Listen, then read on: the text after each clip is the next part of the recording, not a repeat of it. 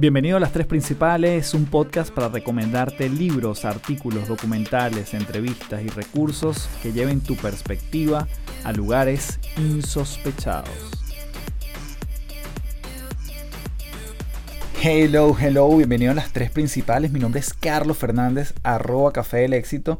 Y te doy la bienvenida, principalero, principalera, que estás aquí escuchando de nuevo un episodio de este podcast. Como sabes, para mí es un placer, un honor poder servirte por esta vía con temas que nos generen curiosidad, que nos generen atención y sobre todo reflexión para poder entrar en acción, hacer algo con la información que está aquí. Esa es mi gran misión y ojalá te conectes con eso. En este episodio particular tuve la dicha de conversar con Priscila Zamora. Ella es em, presidenta, ella es fundadora de Women in Management, quien se encarga de transferir, educar, entrenar, sensibilizar a las empresas y al sector privado en el mundo de lo que llamamos hoy en día la igualdad de género un tema súper interesante, un tema que puede ser muy polémico y por eso te invito a que como todos siempre tengamos esa mente abierta para ver qué de esto le puedo sacar provecho en mi día a día.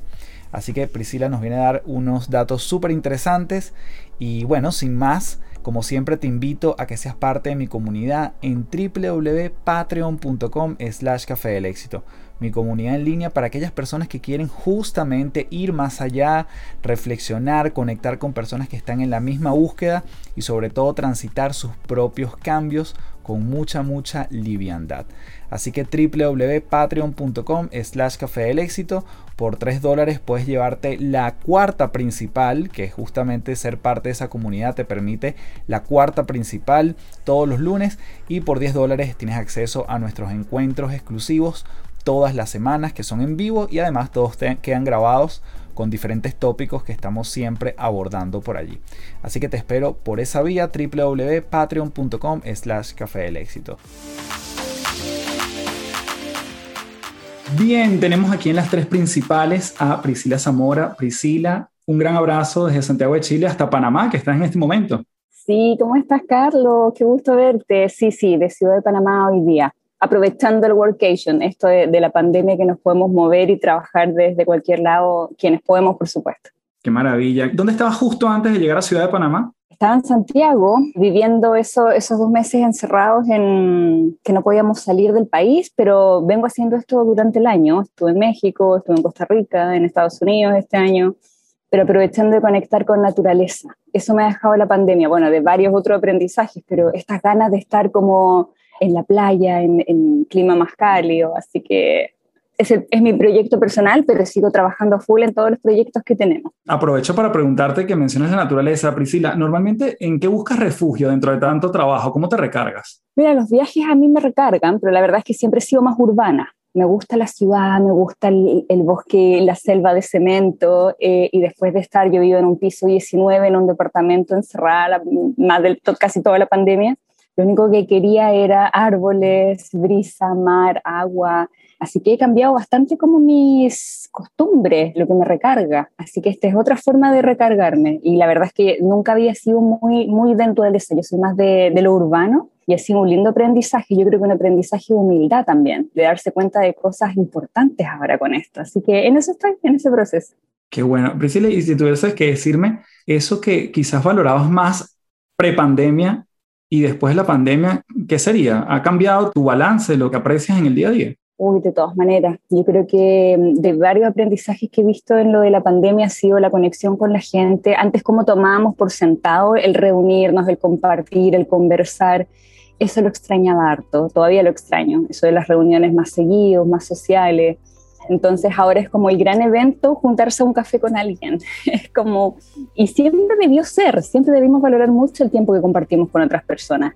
¿Para qué decir ver a nuestras familias? Ahora nos vemos mucho, hace muchos meses que no nos juntamos, algunos todavía no se reúnen con su familia, así que esas cosas bien simples, el, ay, la brisa cálida, el sentir el sol en la cara, así que estoy en eso, fíjate, en ese proceso de, darle más valor a las cosas que siempre estuvieron ahí. No, no hay que irse a Panamá para darte cuenta de esto, por supuesto, pero, pero yo creo que es súper necesario. Creo que nos vino a dejar esos aprendizajes la pandemia, como a decantar, retroceder, sacar el pie del acelerador y poner en prioridad las cosas importantes. Qué interesante. Y después de tantos viajes, y me voy a ubicar por ahora en los países que dijiste que tienen que ver más como con Latinoamérica.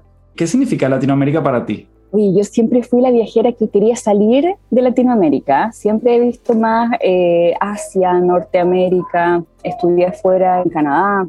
Como que siempre más la cultura angloparlante, de hecho, me gusta mucho. Mi marido es brasileño y Brasil es como otro mundo, no es tanto Latinoamérica. Así que mm, creo que estoy como en esa conexión en países que no tenían mi bucket list, los estoy visitando ahora y la verdad es que hay una riqueza tremenda porque al final somos tan distintos también, pero hay cosas que nos unen. El idioma, la cosa de socializar, la buena comida, el salir, el bailar y todo eso como más alegre, que en Chile nos falta igual aprender de eso, pero yo creo que eso nos une harto, más que quizás en otros lados. He logrado como descubrir de que la pandemia también no se tiene que vivir tan terriblemente seria o trágica o del miedo como lo vemos en Chile en otros lados también puedes cuidarte y tener todas las precauciones, pero seguimos la vida igual y seguimos tratando de encontrar sentido a todo esto y no encerrarnos y deprimirnos. Y no me dan ganas de ir hoy día a otras culturas angloparlantes donde siento que está un poco eso también del miedo o de la mm. restricción o el desborde completo. Entonces, ¿cómo encontramos el balance entre seguir, mantenernos sanas y sanos, pero seguir igual la vida? Entonces, eso, eso siento que es harto la cultura latinoamericana, el de la felicidad, el buscar en las cosas cotidianas, ese sentido de vivir. Pero siento que en Chile nos falta harto también, estamos un poquito más lejos, estamos como al final, entonces nos llegó poquito esa herencia y por eso estoy yo creo tanto en, en el norte de Sudamérica o en Centroamérica, para tratar de, de aprender mucho eso de la gente que, que, siento que lo tienen en todos lados acá. Y fíjate, Priscila, que me gustaría empezar a meterme en el tema que entiendo que más te apasiona, el que más te dedica, sientes que esa pasión que caracteriza y que tú tratas de absorber por muchos lugares se diferencia entre hombres y mujeres. Sientes que hay como una visión ante la vida, una visión ante el bienestar, que pueda ser distinto en hombres y mujeres, o es incluso, yéndonos al otro extremo, esa visión del miedo frente a las diferentes cosas en la vida. ¿Crees que entre hombres y mujeres puede haber diferencias en la forma en cómo está configurado cada uno? Mira, yo creo que el proceso en cómo configuramos nuestras creencias y comportamientos va mucho en el proceso de socialización y lo que nos enseñan de lo que tenemos que ir haciendo. Yo no creo que tengamos violencia, o sea, como diferencias biológicas, como que venimos seteados de una forma distinta, no, yo creo que somos, venimos con los mismos sueños, anhelos, cuando somos bebés, todos nacemos con el mismo potencial en el proceso en que vamos creciendo se empiezan a hacer todas estas diferencias más notables, pero es por la sociedad donde vivimos. Y ser hombre y mujer en Latinoamérica no es lo mismo que en Canadá, que en Indonesia, que en Sudáfrica. Entonces, creo que a raíz de lo que estamos expuestas y expuestos a lo externo, es que vienen todas esas diferencias culturales de repente que podemos ver, pero están relacionadas más a las normas de género. Siento que lo femenino, entendiéndolo desde donde cada una lo vea, no es exclusivo de las mujeres. Y eso siento que está cambiando un poco más. El cómo incorporar lo femenino, em, que para mí está relacionado a la creación, la creatividad, la pasión, la fuerza, el amor, el cuidado, la sustentabilidad, varias cosas que tampoco son, como digo, exclusivas para las mujeres, eso siento que está hoy día más presente también en esta transformación. Y al final lo que buscamos sí es el balance, el balance de fuerzas, el balance también de lo masculino que trae. Es súper necesario. Cuando hablamos siempre de igualdad de género, buscamos en que hombres y mujeres puedan desarrollar todo su potencial, que no los limiten estas normas de género, que los hombres también tienen expectativas de cómo debiesen comportarse, qué debiesen y no decir y hacer. Entonces al final buscamos como que todos los seres humanos se desarrollen plenamente y que saquemos esas brechas, esas etiquetas que nos ponen sobre el estereotipo de cómo debiésemos comportarnos. Eso es lo que queremos sacar. Así que no, no me, no me gusta entrar, ponte tú, cuando la gente a veces dice, las mujeres traemos esto, los hombres traen esto otro. No, la verdad es que ahí tengo como mis aprensiones. Siento que es un proceso muy externo que nos hace ser como somos. Y el sacarnos esas etiquetas va para mujeres y hombres. Claro, las mujeres vivimos más restricciones, más violencia contra nosotras por el hecho de ser mujer, pero hay restricciones igual para los hombres. Tampoco es un mundo perfecto para ellos en realidad lo que hablamos en estas temáticas es que el sistema patriarcal es el que nos juega en contra a todas las personas. Y esas son las nociones que queremos ir cambiando. Priscila, si te preguntaría, porque allí yo no tengo tan bien definido tanto algunos términos como el espectro cuando se habla de igualdad, ¿no? Cuando alguien habla, por ejemplo, de feminismo, o cuando habla alguien de algún movimiento particular, ¿qué cosas sí tenemos que entender de todo este? Porque sin duda hay una, una gran tendencia hacia allá va el mundo, donde mujeres y hombres están desde todo punto de vista en una misma posición. Pero ¿dónde estás tú parada y qué cosas sí tenemos que entender en ese gran espectro que puede ser desde un feminismo muy fuerte hasta el machismo desde el otro lado muy alto, ¿no? Sí, gracias por la pregunta, Carlos. Yo creo que siempre hay que aclarar hartos conceptos y en la educación formal no existe esta mm, educación. Yo no lo escuché nunca en la primaria, en la secundaria, ni en la universidad. Yo estudié ciencias políticas, nunca lo escuché. Entonces es bien necesario que vayamos aprendiendo. Para mí, feminismo, porque también hay muchas áreas y muchas definiciones, es la búsqueda de igualdad de derechos y oportunidades para mujeres y hombres, reconociendo nuestras diferencias también. Y así hay un libro muy famoso al respecto, sobre todo debiésemos ser feministas, porque claro, todos vamos a buscar esa igualdad de derechos y oportunidades. No queremos que un género esté sobre otro, ni hablar de dos géneros tampoco, ampliar la conversación a un espectro de géneros también, y al final son las identidades de las personas. Todo habla como de libertad, de reivindicación de derechos. Así que por ese lado lo trato siempre de colocar en, muy positivo el feminismo yo trabajo específicamente en empresas, lo cual también tiene otros grados de privilegios sociales frente a otras mujeres u otras personas, a otras minorías que están en otros ámbitos. Así que ya ahí también hablamos como un feminismo casi más privilegiado corporativo de cierta forma. Y el sistema patriarcal creo que es también importante definir, que este es un sistema como de dominación donde hay unos sobre otros. E históricamente, por ejemplo, ha favorecido más a hombres que han estado en lo público, pero no cualquier hombre, sino hombres blancos heterosexuales también. Entonces, también es, es, importante que vayamos identificando las capas de nuestras identidades, que no es solo el sexo, no es solo si soy hombre, mujer o intersexual, sino ir descubriendo de que no todas las mujeres somos iguales, tampoco los hombres, y no todos estamos en la misma cancha. Y en eso de la cancha, que es buscar esta igualdad de oportunidades y derechos, hay que reconocer que la cancha está desnivelada y ahí es donde viene la equidad, que tiene un concepto de justicia, que va a ser distinto para cada país, para cada cultura, pero hay que hacer acciones relacionadas a la equidad, o sea, esta búsqueda de justicia activa, porque de lo contrario, uno creyera que vamos rápido, la verdad es que vamos lento. La brecha sigue aumentando, la COVID ha venido a impactar y retroceder todos los avances que se han hecho en este tema y nos vamos a demorar 267 años en llegar a la igualdad de género y el empoderamiento económico al ritmo que vamos. 267 años, eso es mi tatara, tatara, tatara, tatara, tatara, tatara, tatara, nieta o nieto que van a vivir donde esto no sea tema. Entonces en el equipo de Women in Management nosotros decimos que ganas de no trabajar en esto, o sea, no es que queramos estar hablando esto porque sí, porque nos gusta molestar, pero si no lo hacemos nos vamos a demorar más. Entonces, eso de tomar la conciencia de la dimensión del problema es lo principal que nosotros hacemos en las empresas, ese es nuestro ámbito de acción, pero es muy necesario en todos lados, políticas públicas, la sociedad civil, en nuestras familias, con nuestros amigos y amigas, es súper amplio la dimensión porque está relacionado, esto es como colocarse, decimos, los lentes de género. Uno se coloca unos lentes y ve toda la realidad de una forma distinta después. Y es un proceso que hay que acelerarlo, pero hay que hacerlo también al nivel que la gente lo va tolerando. Como decías tú, hay varios conceptos que no se conocen y a veces crean resistencia igual. Entonces, hay que ir manejando bien hasta dónde la gente va tolerando, pero hay que ir empujando siempre esa barrera, un poquito más arriba, un poquito más arriba. Y eso lo hacemos a través de aprender, conversar, reflexionar, no hay soluciones mágicas, no hay una solución que a todo el mundo le sirva. Pero es el propósito de mi vida, me encanta, así que tengo una paciencia increíble para esto porque mm, creo que no hay otra forma, hay que conversar, conversar, conversar.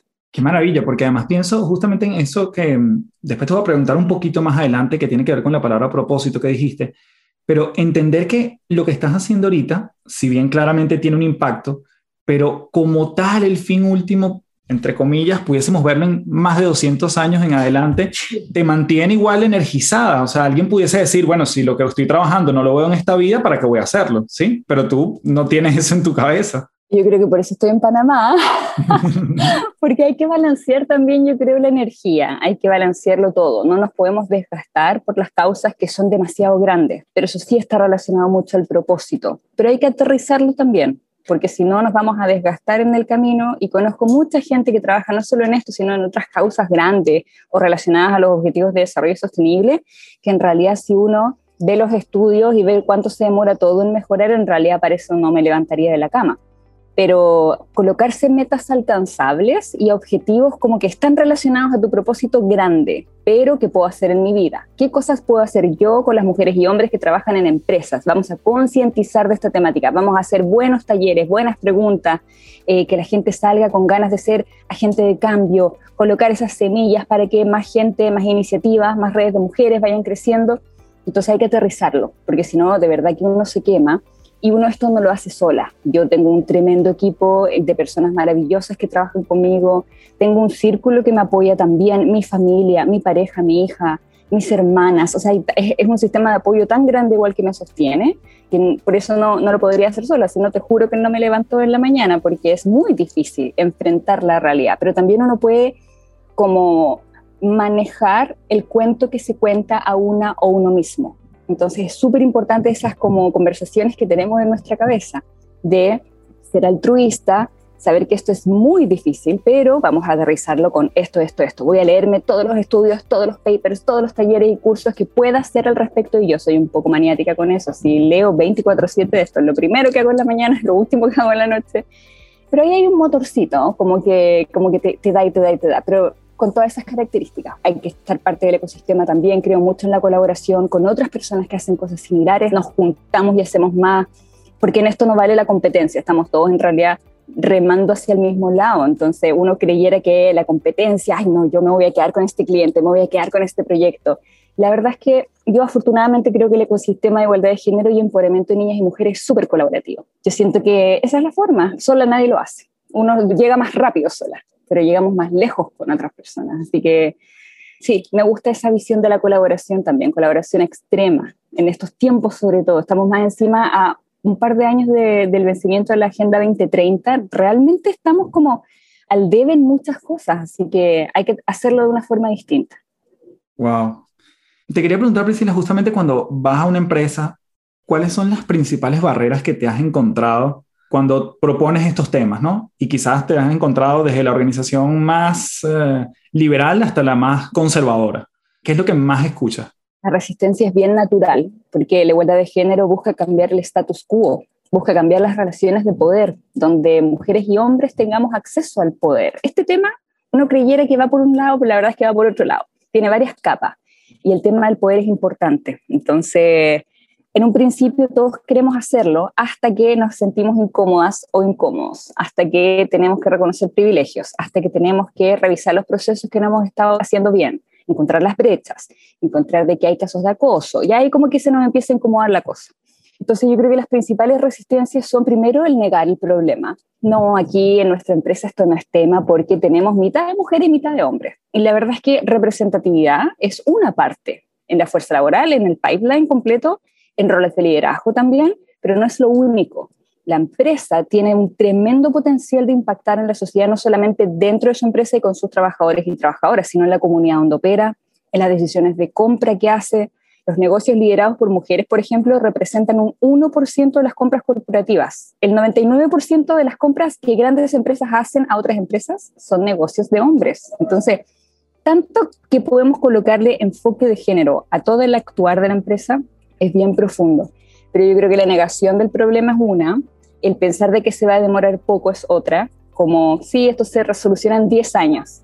La mitad de la gente siempre nos dice eso, no, pero si esto suena tanto que ya esto ya no va a ser tema, ¿no? Y la verdad es que no, la brecha sigue creciendo, no sigue decreciendo. Y hay otro que me preocupa mucho, que es la resistencia más extrema, como el backlash, como la, la cosa como reactiva, como ya me tiene aburrido este tema, no quiero escucharlo más estas feministas que se vayan de, la empresa. Así hemos recogido a veces encuestas anónimas, por supuesto, de algunas empresas multinacionales que llevan años en esta temática. Entonces, es bien preocupante porque el discurso público es una cosa, pero el privado, donde están las bromas en el WhatsApp, donde está la broma sexista cuando nos juntamos a, a tomar copa, eso está en nuestra cultura. No lo podemos sacar de la empresa y después, no sé, en la barbecue del fin de semana digo otra cosa. Creo que eso es, es difícil y no hay forma de cambiarlo. No es que podamos decirle a la gente de un día para otro cambien, seamos otra, no sé, cambiemos nuestro discurso. Entonces hay que devolver el trabajo a la gente, hay que hacerlos que conversemos de esto, colocar incómodo, colocar un poco de presión, emplazar y definir juntos un nuevo concepto, un nuevo discurso. Yo creo que Y esos trabajos también lo hacemos con mujeres, por un lado, solo mujeres, y por otro lado, hombres también, solo hombres, porque son distintas las visiones también que tenemos frente a la temática. Entonces, que sean espacios seguros para que hablen ellas y ellos y ellas es súper clave igual, que no esté el castigo tampoco, que no esté el, el apuntando el dedo, que mucha gente tampoco le gusta eso. Y todas y todos nos hemos equivocado en el camino. Nosotros también somos los primeros en decir que tenemos prejuicio, que tenemos estas visiones también de discriminación. Yo siendo mujer voy a cometer bromas también o, o juicios apresurados sobre otras mujeres igual, porque tengo tan inserto acá inconscientemente toda esa creencia. Así que sí, hay varias resistencias. La verdad es que como que el hecho es que va a haber resistencia. Ahora, cómo la enfocamos es, eh, yo creo, el, asunto.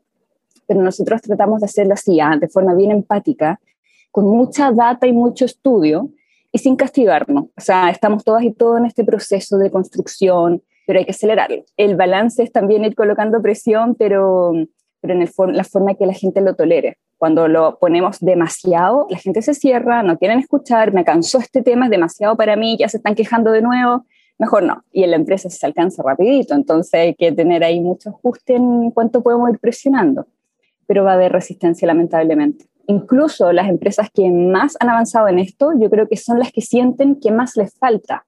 Y las que están en cero dicen, no, pero si no, aquí no es tema esto. Entonces, es súper es súper eh, interesante ese efecto. Es todo lo contrario. Mientras más sabemos, sabemos que menos sabemos. Y claro, mientras más lo reconozco, más rápido tomo acción, ¿no? También tiene que ver con ese proceso de aceptación. Y qué interesante, Priscila, porque yo la verdad que de cuando trabajé en el mundo corporativo, yo tuve la fortuna, digamos, de tener muchas jefas. O sea, yo tenía muchas jefas. Y te pregunto eso porque los roles de liderazgo me imagino que también es un indicador o un síntoma de lo que ustedes ven de cuán balanceado tiene una empresa hombres y mujeres en roles que toman decisiones. ¿Me podrías contar un poquito de eso? Porque no me quiero quedar en el número, obviamente, sino en el impacto que tiene que haya mujeres en roles de liderazgo, en la alta directiva, en la gerencia media. ¿Cómo lo ves? Sí, mira, como que pasa algo bien interesante. Nunca en la historia habíamos tenido tantas mujeres educadas como hoy día. Hoy en el mundo hay más mujeres que hombres en el mundo occidental en la universidad. Y entramos más o menos 50 y 50 a la fuerza laboral. Sin embargo, en el primer rol de liderazgo empieza el primer filtro. Sube, por ejemplo, un 20%, al otro sube un 10%. Y después terminamos con CEOs en Estados Unidos, por ejemplo, que son un 5% mujeres y el resto 95% son hombres. Es como una pirámide bien cruel el colador que empieza a estar hasta en, en la alta dirección. Y eso pasa principalmente por cómo hemos diseñado el mundo del trabajo. No es que las mujeres no tengamos ambición en estar arriba, pero tenemos varias vallas. Principalmente estos sesgos que tenemos hacia las mujeres, que si son jóvenes, si tienen, no sé, entre 30 y 40, van a tener hijos. Y justo el pic de desarrollo de las mujeres pasa con el de maternidad también. Entonces, si tenemos lugares de trabajo que son demandantes, que tienen culturas 24/7, la verdad es que ninguna persona, yo creo, en su sano juicio va a querer sacrificar su familia en pos del trabajo. Pero esa es una decisión que los hombres tampoco debieran estar obligados a hacer. Y por eso es que cuando hablamos de las políticas de flexibilidad laboral, de trabajo eh, relacionado a metas, no tanto a horarios y tan controlados, siempre tienen que ser para mujeres y para hombres.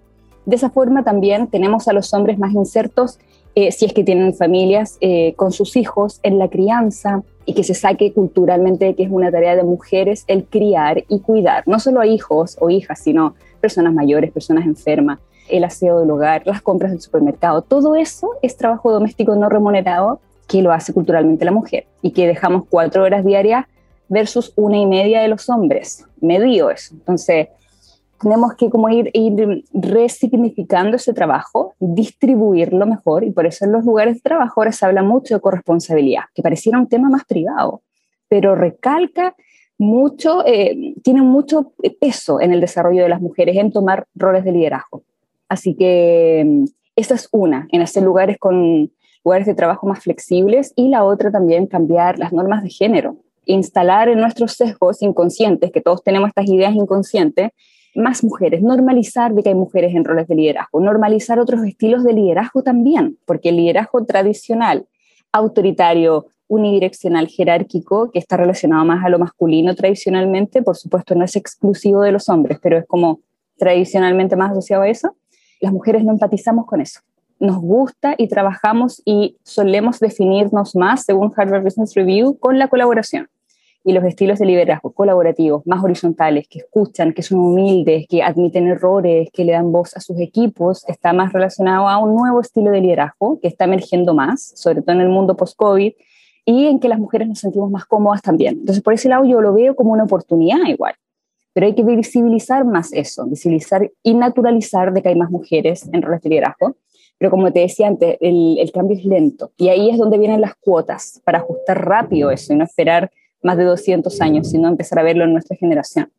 Wow, me encanta. De hecho, la segunda parte de esa pregunta era, cuando tú has visto que en las empresas hay más mujeres en roles de liderazgo, sientes que hay impactos distintos. Incluso pensando en alguien muy racional que pueda decir, numéricamente la empresa le va mejor cuando esto está más equilibrado. ¿Qué has visto? Sí, mira, ese es el llamado caso de negocio de la igualdad de género. Las empresas versus las que no tienen tanta diversidad tienen mejores resultados financieros, tienen más innovación, tienen mejor clima laboral, pero eso no es automático por contratar más mujeres. Hay que tener cuidado con el caso de negocios porque ah, la verdad es que eso habla más de las culturas de trabajo también. Un lugar de trabajo donde hay más mujeres tiene mejor clima laboral, tiene otras prácticas también y tiene, le da más poder a grupos menos representados. Entonces, no es solamente llegar y contratar, si uno llega y contrata mujeres, no vas a tener esos fantásticos números al año siguiente, pero sí se ha hecho esa correlación, o sea, comparándolas, tienen un mejor performance financiero, hasta por ejemplo un 25% más las empresas que tienen más diversidad de género en roles de liderazgo.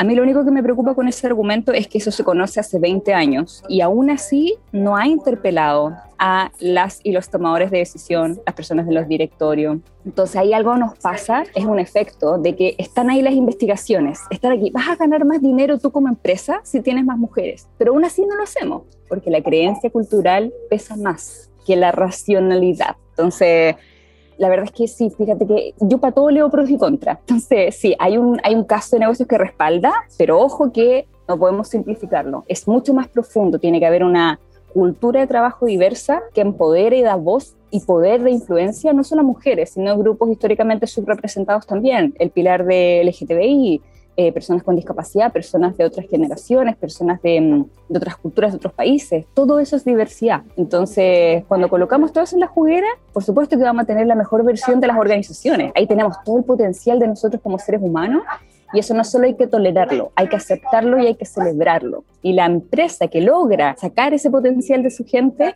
es la que tiene mejores resultados. Justamente quería preguntarte eso, rescatar algo que dijiste antes. Cuando tienes una persona o una mujer que no se postula.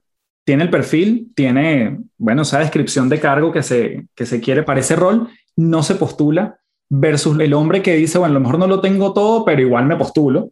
Y después cuando viene la aceptación, que te lo escuché una vez y a mí la estadística me pareció contundente, cuando decías el porcentaje de mujeres que aceptan en la primera oferta versus la que dicen, bueno, no, creo que puede ser un poco más, no estoy de acuerdo, versus el porcentaje de hombres que dicen no estoy de acuerdo cuando le presentan una oferta laboral. Sí, es bien terrible porque mm, hay un artículo que habla de que los hombres postulan cuando leen los requisitos y tienen el 60% dicen, ok, voy a postular. Inglés avanzado, bueno, tengo inglés intermedio, pero puedo aprenderlo. Y postulan si las mujeres no tenemos el 100%, no postulamos. Si yo no tengo inglés bilingüe y ahí dice inglés avanzado, yo no postulo. No, mi inglés quizás es muy malo, no sé, etc.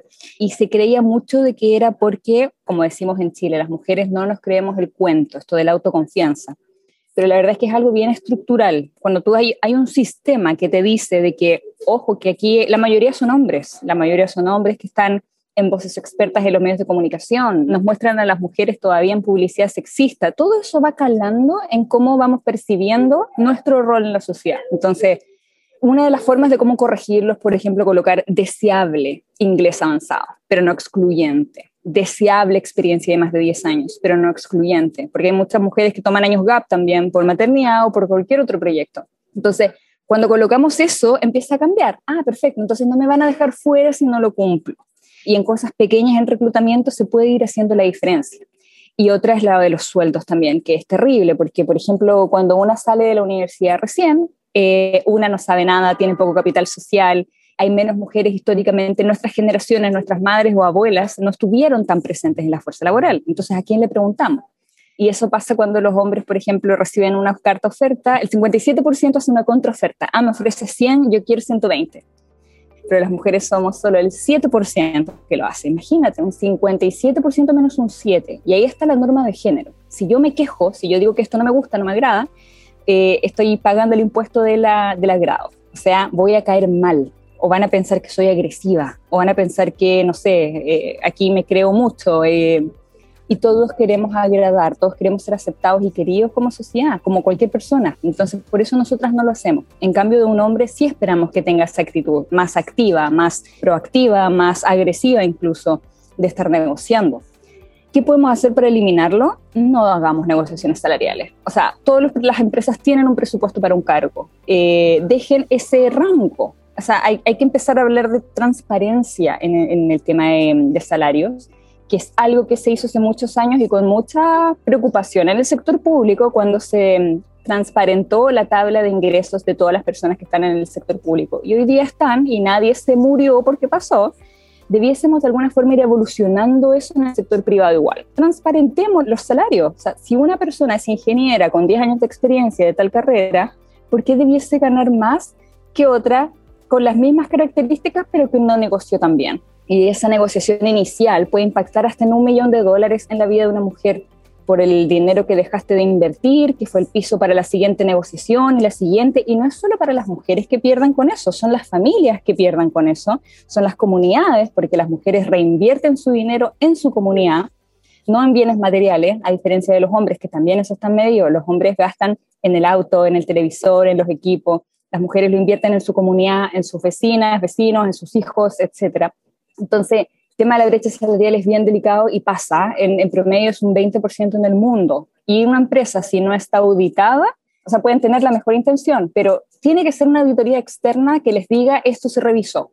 Y las empresas que conozco que tienen esa iniciativa y se auditan, todos los años se encuentran brecha, porque ya sea o la persona no negoció o la persona que contrató también tuvo algún prejuicio y movió el rango del salario.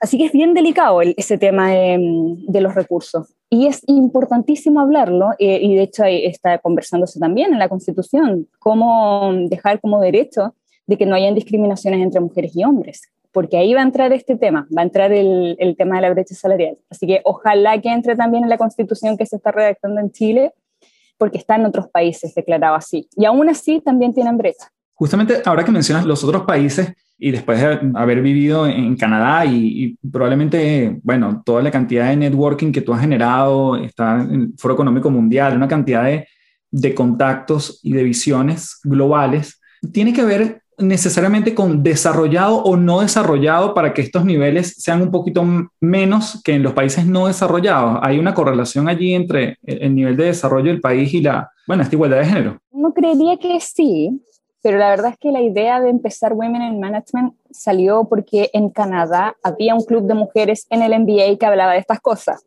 Y para mí hace seis años fue como, wow, ¿cómo no estamos hablando de esto en Chile también? Si en Canadá yo pensé que esto estaba resuelto. Y finalmente en Canadá, en Estados Unidos, en Europa, en los países nórdicos que nos gusta mirar mucho, Suecia, Finlandia, Noruega, Islandia, Australia, en todos lados existe brecha pero por supuesto los desafíos son distintos. Por ejemplo, en África estamos viendo de que no hayan matrimonios infantiles o que no haya mutilación genital a las niñas. O sea, son problemáticas súper, súper serias. Pero en Occidente no es que estemos mejor. Está todo relacionado al final en cuál es el rol de la mujer, cuál es la norma. Y las normas de géneros tradicionales hablan de que las mujeres somos cuidadoras, estamos en la casa, tenemos un sueldo complementario, pero el sueldo primario, el proveedor del hogar es el hombre, el que está en la toma de decisiones son los hombres, son los racionales, nosotras somos las emocionales. Todas esas ideas que las tenemos tan caladas en, en todas nuestras cabezas desde que empezamos a, mm, a hacer casi eh, como cultura y sociedad, influyen en esas cosas.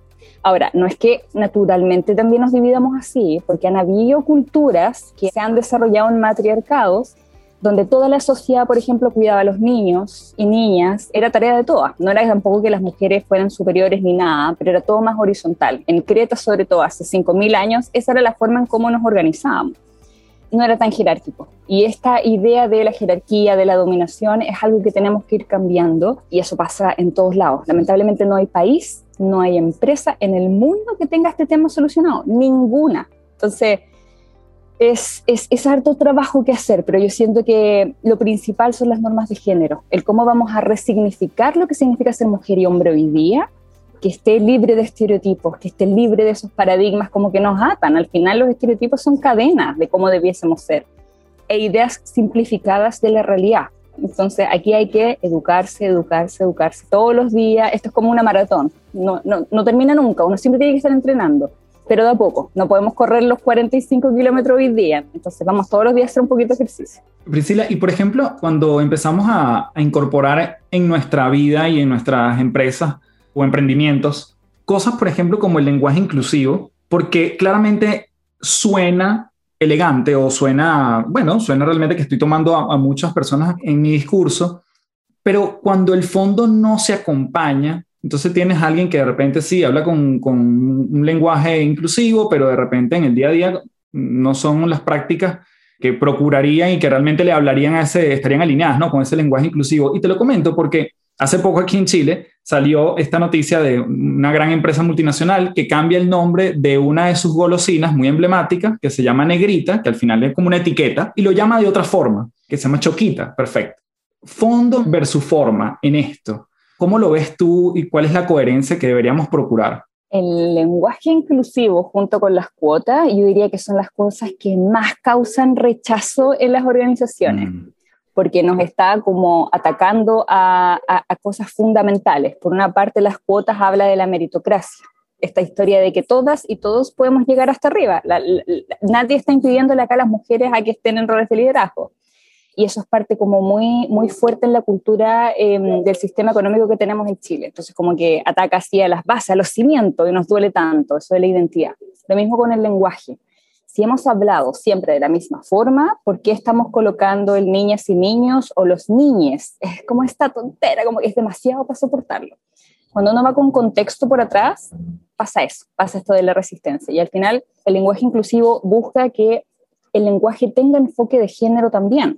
Por ejemplo, cuando hablamos de todos, cuando nosotras éramos pequeñas, por ejemplo, y teníamos que ir, estábamos en el jardín eh, de infantes, el kindergarten o la primaria. Ahora todos los niños van a ir al baño. Y nosotras teníamos que escuchar, ¿vamos o no vamos?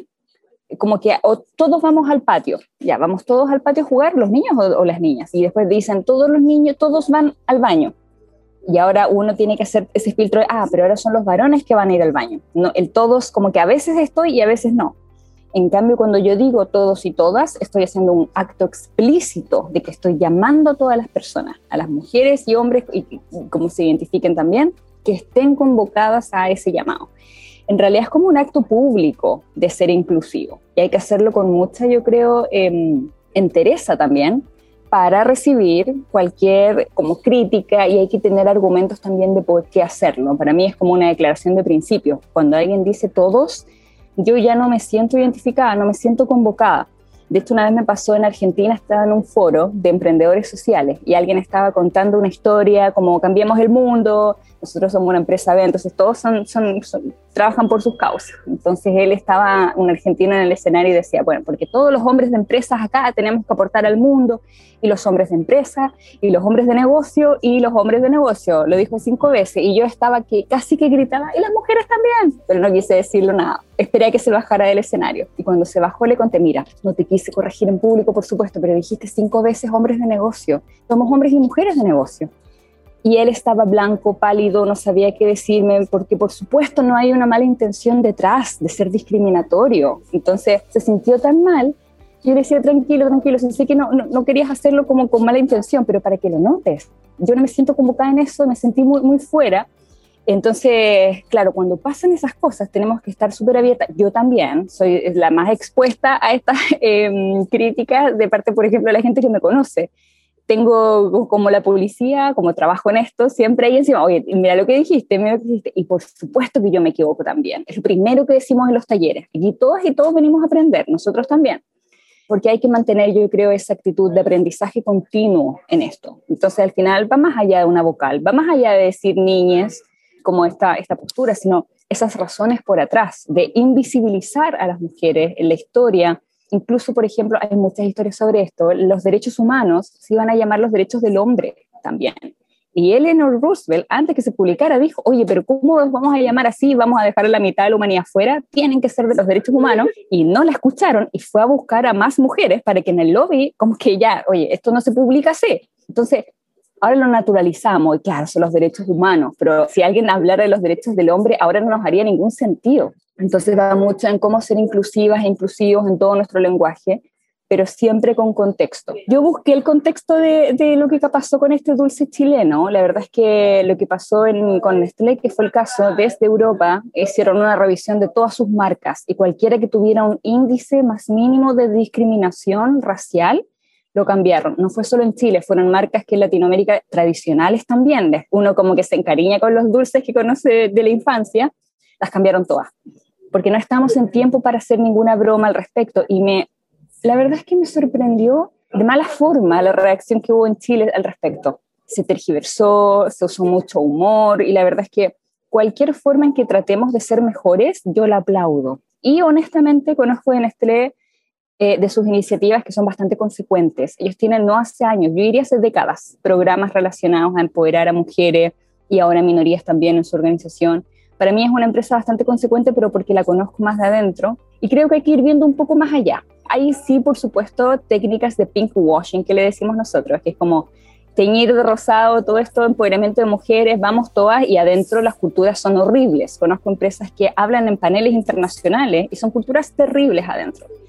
Pero hay que ir viendo, hay casos y casos, lamentablemente. Pero en este caso a mí me asustó los comentarios que escuché en redes sociales muy intolerables y es un momento, yo creo, de aprender, aprender de las personas que, han vivido también esas discriminaciones, que a veces son microagresiones, ni siquiera nos damos cuenta. Así que harto que aprender. No, más me encanta, creo que una de las cosas que yo me estoy llevando ya de esta conversación es entender los contextos y las historias de por qué se hace lo que se hace hoy y por qué se propone lo que se propone. Si no tienes contexto, no tienes historia, probablemente te quedes con solo la punta de la pirámide o de la punta del iceberg de, de algo puntual, de, de, algo que suena o algo que se ve, pero quizás tiene mucho trabajo detrás. Bueno, y ni hablar de los derechos de, del hombre versus los derechos humanos, como lo que acabas de mencionar.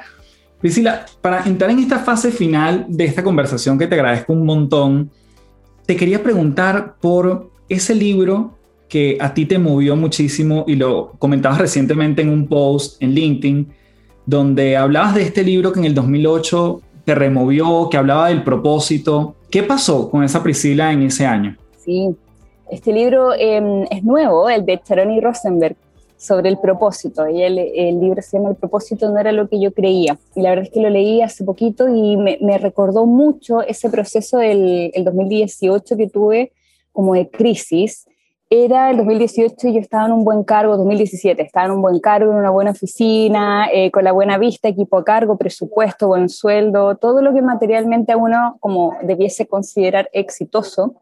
Y yo me sentía lo más infeliz, más infeliz que nunca. Terrible. Entonces estaba en esta dicotomía de que se supone que estoy haciendo todo lo que tenía que hacer y aún así me siento totalmente infeliz. Y esta cosa de que esto no me hace sentido, no me hace sentido, empezó como, yo siento como que empezó mi alma a remecerme. Yo estaba con mi emprendimiento social, pero le dedicaba algunas horas extra, como fuera de mi horario full time. Y fue, yo creo que como que colapsé finalmente, entre darle tanta vuelta, estar haciendo algo en el día a día que no me gustaba, que no me llenaba. Y conozco gente que trabaja en, en cosas que son muy técnicas, pero que les llena. Y me encanta, me encanta escuchar la gente que trabaja en IT, que trabaja en logística, que trabaja en lo que sea y que les encanta, que les llena, están en el flow.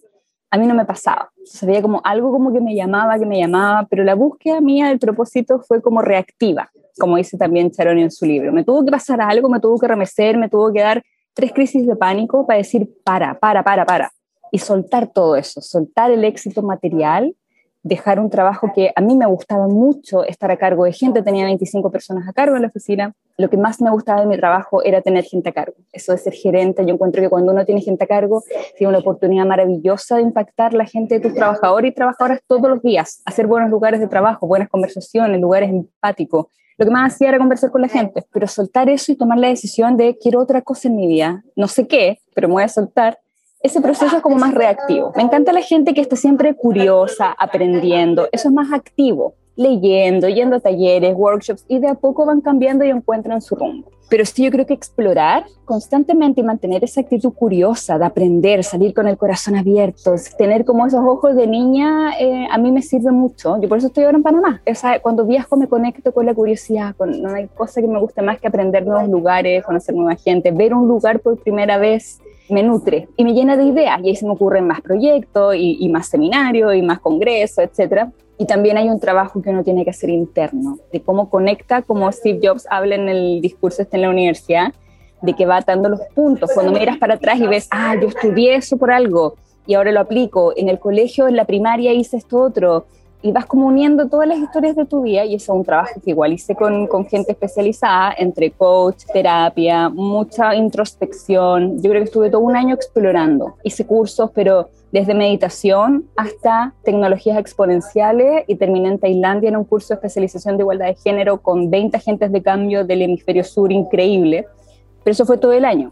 Después de toda esta crisis que me dio de estar tomando medicamentos, de estar súper mal, y el medio también como que te sanciona un poco eso, cuando estás en la crisis, como que nadie te entiende. Y, y creo que ese libro también refleja mucho eso. Cuando estamos en esa búsqueda, empezamos a juntarnos con esos otros inadaptados o inadaptadas, como que, oye, yo también estoy en esta, y igual, sí, mira, ¿y por qué no haces este otro curso? Y empieza este viaje, que por eso me gustó harto el libro, porque como que sistematiza todo lo que fui encontrando pulso. Así que yo creo que a mí me preocupa a veces que el propósito está medio romantizado, como que tú tienes que encontrar la pasión de tu vida y si no lo haces casi como que no vales el día de hoy, como que si no haces algo de impacto, como que, no sé, el, el resto de los trabajos no valiera la pena.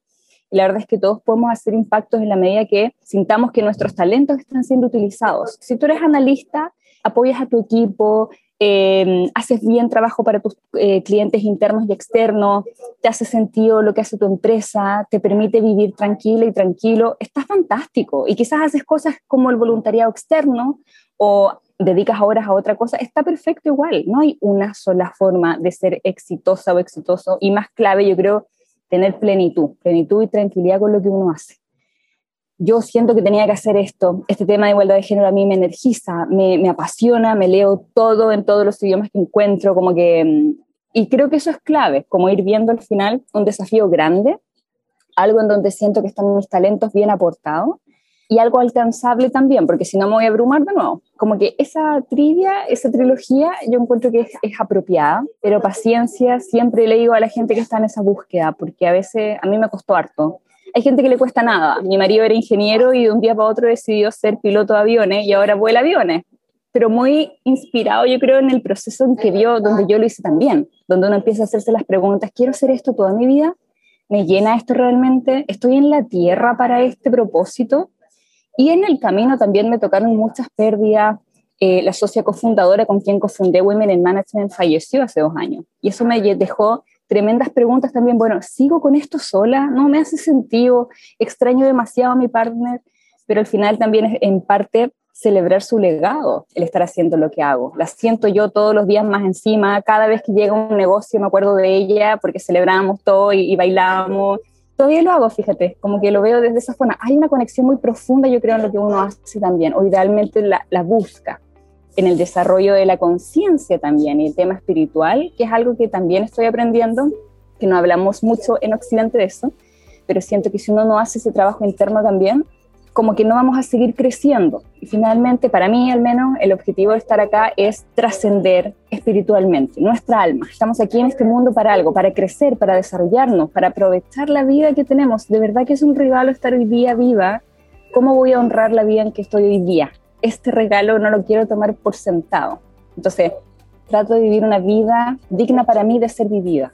Pero eso me, me, tomó muchas, muchas, muchas, muchas horas de, de, ir dándole vuelta y todavía lo, le voy dando vuelta, no es que lo tenga resuelto tampoco, pero, pero la invitación es empezar a hacerse esas preguntas, esas buenas preguntas, y siento que cualquier persona lo puede hacer, si eres artista, si eres emprendedor, si te gusta liderar un negocio, si te gusta ser parte de un equipo, está perfecto. Lo que te haga feliz nomás, lo que te haga plena y pleno, yo creo que es el, el gran secreto de ser feliz. Y eso es lo que todos queremos, ¿no? Ser felices. Priscila, para cerrar, esto se llama las tres principales. ¿Nos dejarías tres recomendaciones para ahondar un poco más en todo lo que nos has regalado en esta conversación? Pueden ser desde tres sugerencias, de tres libros, documentales, lo que tú quieras, pero tres recomendaciones para seguir profundizando. Eh, uy, qué, qué, buena pregunta. A ver, la primera, yo creo empezar esta búsqueda del propósito, del sentido, de a poquito, sin abrumarse, pero, pero empezar a ver en qué soy buena, en qué me pagan también, hay que vivir de lo que hagamos, en qué me gustaría aportar. Y empezar en esa búsqueda de a poquito, como buscar el sentido de la vida. Otra, no hacerlo sola y solo también. Buscar una red, buscar gente que hay un montón de círculos hoy día, sobre todo ahora con la pandemia, tantas cosas online que hay. Desde grupo, yo de repente estoy en conferencias gratuitas en Nueva York y me paso a otra a Israel y todo gratis. O sea, cuando uno anda con la antena puesta, busca la red, busca tu gente. No eres, yo lo que hago es súper nicho, igualdad de género en el sector privado, pero hay mucha gente que hace eso y que vibramos con eso. Entonces ahí está mi tribu, ahí está mi gente busquen su tribu. Yo creo que mm, es mucho mejor vivirlo en comunidad, este, este proceso. Y otra, encontrar el balance en el goce, en el disfrute, no solo en el deber hacer. Y eso también ha sido un tremendo aprendizaje para mí, porque sigo siempre del deber ser. Tengo que tener el cargo, tener el título, el tener el título académico, llegar a este lado de la empresa, toda una cosa muy materialista, muy como terrenal. Y se me olvida disfrutar el camino, entonces, por eso creo que estoy también, y eso en gran parte a mi marido, quien me lo ha inculcado mucho, esto del disfrutar día a día, ha sido mi marido, quien el primero que me dice, ¿quieres viajar? Pero dale, dale, yo te voy a ver un, par de semanas más, porque él sigue trabajando, yo estoy acá sola, y disfrutar, disfrutar de una tarde rica, del paseo, del deporte, de cocinar, de leer, de, de lo que te gusta hacer, a mí me gusta viajar, de lo que hagamos, pero disfrutar también. Esto no es como una carrera, em, dale, dale, dale, y, al final como que uno nunca va a llegar, nunca descansa, sino hacer ese balance también, yo creo, de, del merecerse y, celebrarse y, ser feliz con cosas chicas también. Es difícil, pero también estoy en ese proceso. Priscila, de verdad que muchísimas gracias en mayúscula por conectarte en esta entrevista y te mando un fuerte abrazo, gracias de verdad de parte de la audiencia, yo lo disfruté un montón y estoy seguro que la gente que nos escuchó también, así que que estés muy bien y nos seguimos conversando. Muchas gracias por la invitación y las gratas preguntas, Carlos. Te agradezco mucho este espacio igual. Un abrazo. Bien, gracias por llegar a este punto de la entrevista. Gracias por ser parte de las tres principales. Lo aprecio un montón. Como sabes, si puedes dejarme tu review en Apple Podcast o por Instagram, eso ayuda un montón a que más gente se entere de este contenido. Si te sumo a ti, multiplica tu abundancia, multiplica tu conocimiento, multiplica tus ganas de que otros se enteren básicamente compartiendo este episodio. Es la mejor forma que puedes ayudarme a que lleguemos a más y más personas. Simplemente te doy las gracias en mayúscula por ser parte de las tres principales. Ser un principalero, ser una principalera es una de las cosas que yo más aprecio porque tiene todo el sentido que sigamos y sigamos con este podcast una y otra vez. Así que nos seguimos viendo y como siempre me despido diciéndote, transfórmate en paz. Chao, chao.